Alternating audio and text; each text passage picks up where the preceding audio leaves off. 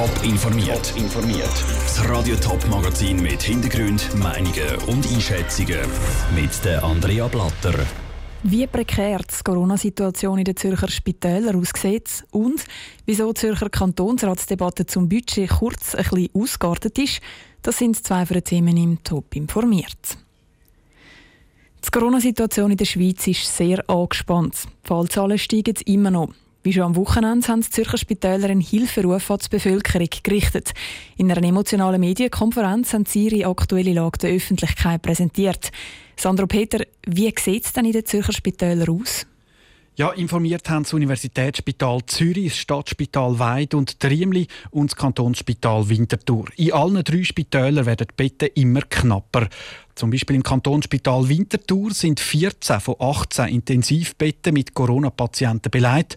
Das heißt, für die rund 250.000 Menschen, wo Winterthur zuständig ist, hat es noch genau vier Intensivbetten. Auch im Universitätsspital Zürich sieht es ähnlich aus, sagt der Direktor Gregor Zünd. Trotzdem wird versucht, noch mehr Platz zu machen. Wir haben heute Nachmittag die Eröffnung einer großen allgemeinen Abteilung für Covid-Patienten vor, die zusätzlich mit Betten ausgerüstet wird. Wir mussten aber auch acht Operationssäle schließen, damit wir die entsprechenden Betten für Covid-Patientinnen und Patienten zur Verfügung stellen können. Dutzende Operationen haben bis jetzt aber schon müssen verschoben werden. Jetzt belastet ja die vollen Spitäler gerade auch das Personal. Also die, die schon seit dem Frühling kaum mal eine Pause haben können machen. Wie schauen jetzt da die Spitäler in Zukunft? Ja, sie malen da sehr, sehr ein düsteres Bild. Das Personal sei komplett am Anschlag. Und wenn es so weitergeht und die Zahlen weiter steigen, dann klappt das Personal bald zusammen, erklärt der André Zemp, Direktor vom Stadtspital Weid und Triemli. Unser Personal ist motiviert, hält in dieser Krise zusammen und gibt das Beste. Das habe ich aus vielen Gesprächen erfahren. Aber wir sind nicht darauf eingestellt, über die nächsten Monate einen Dauermarathon leisten zu können. Auch in den anderen zwei Spitälern sieht die Mitarbeitersituation nicht besser aus. Sie haben zwar mit einer zweiten Welle gerechnet, aber eben nicht damit, dass die so lang und so intensiv ist. Darum sind sich alle drei Spitaldirektoren einig, dass die Schweiz nicht mehr um einen Lockdown herumkommen könne. Danke vielmals, Sandro Peter. Auch zum Skifahren haben sich die drei Spitäler noch geäussert. So wie es aktuell aussieht in den Spitälern, wäre es besser, wenn über die Festtage auf den Sport auf der Skipiste würde verzichtet werden das Smartphone ist für die Schweizer Jugendlichen immer wichtiger. Das zeigt eine Studie von der Zürcher Hochschule für angewandte Wissenschaften ZHW im Auftrag von der Swisscom. Im Durchschnitt brauchen die Jugendlichen ihr Smartphone bis zu fünf Stunden pro Tag. Am Wochenende eher länger als unter der Woche. Im Vergleich zu vor zwei Jahren ist das eine Zunahme von fast drei Stunden pro Tag. Smartphone wird von den Jugendlichen aber nicht nur gebraucht zum Chatten oder im Internet surfen, erklärt der Co-Studienleiter Gregor Waller von der ZHW im Gespräch mit dem Ruud Menzi. Klassischerweise hören aber auch noch sehr viel Musik. Sie nutzen soziale Netzwerke, also ganz verschiedene, nicht nur TikTok, sondern auch Snapchat und Instagram sehr intensiv. Und auch Videoplattformen wie YouTube. Jetzt haben wir auch herausgefunden in dieser Studie, dass eben Buben und Mädchen, wenn man das so sagen, ihr Smartphone ein bisschen anders brauchen. Mhm. Was sind so die grössten Unterschiede zwischen diesen beiden? Also Buben nutzen klassischerweise immer noch häufiger und intensiver Videogames und sie schauen auch häufiger Videos im Internet, also vor allem auf YouTube.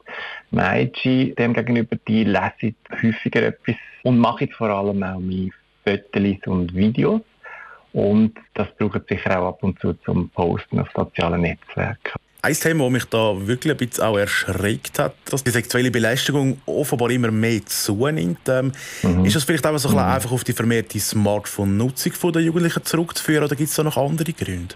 Die sexuelle Belästigung hat tatsächlich recht zugenommen, vor allem bei Mädchen, muss man sagen, also bei jungen Frauen, die immer häufiger Erfahrungen machen mit so Online-Belästigung. Da muss man sicher genau hinschauen. Ein Grund ist sicher auch ja, die intensivere Nutzung. Je intensiver also man Smartphone, Internet-Applikationen nutzt, desto eher ist man natürlich auch ausgesetzt und dass man irgendwie so sexuell belästigt wird.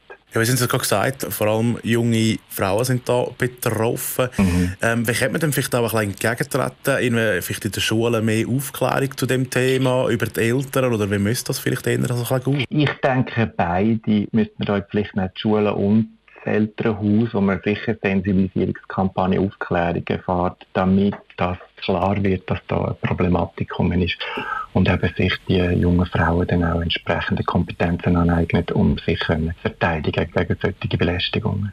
Der Gregor Waller von der ZHW im Gespräch mit dem Ruth Menzi. Die sogenannte James-Studie führt die ZHW alle zwei Jahre durch. Für die aktuelle Ausgabe sind rund 1000 Jugendliche im Alter zwischen 12 und 19 befragt worden. Zürcher Kantonsräte sind Schweizer Meister. Einmal sicher, wenn es um Budgetdebatten geht. Kein anderer Kanton hat so eine lange Budgetdebatte wie der Kanton Zürich. Heute hat der vierte und letzte Tag angefangen. Und auch wenn die Budgetdebatte sowieso schon immer lang geht, eine Diskussion hat die Debatte nochmal in die Länge gezogen. Und zwar ist es um den Ausbau der Veloweg gegangen. Wieso dass sich gerade diese Diskussion in ein Wespennest verwandelt hat, Celine Greising war bei der Debatte mit dabei. Gewesen.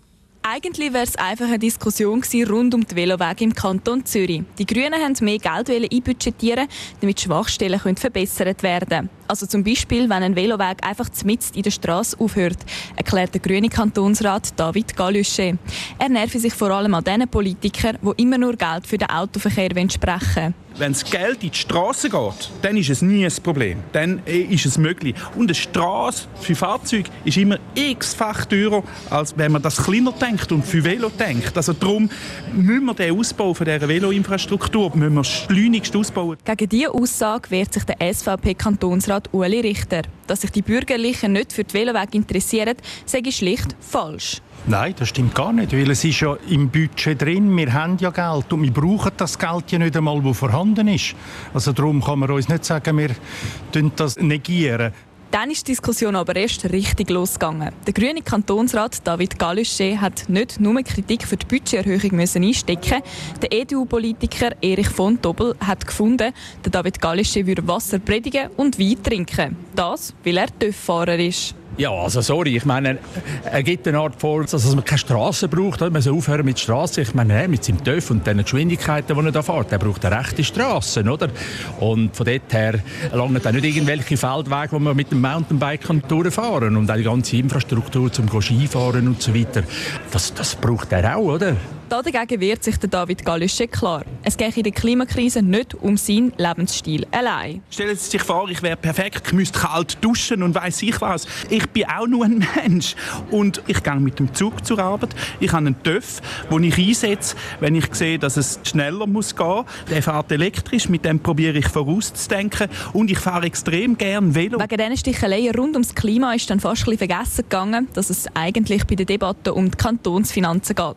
Die sind dann aber gleich wieder zurück zum Budget gekommen und haben am Velowegausbau zugestimmt. Céline Greising hat berichtet. Kantonsräte gehen jetzt dann im Mittag. Am halb drei geht die ganze Debatte weiter. Das Budget wird dann voraussichtlich etwa am 9 Uhr am Abend abgeschlossen. Radio Top ist weiterhin vor Ort und berichtet.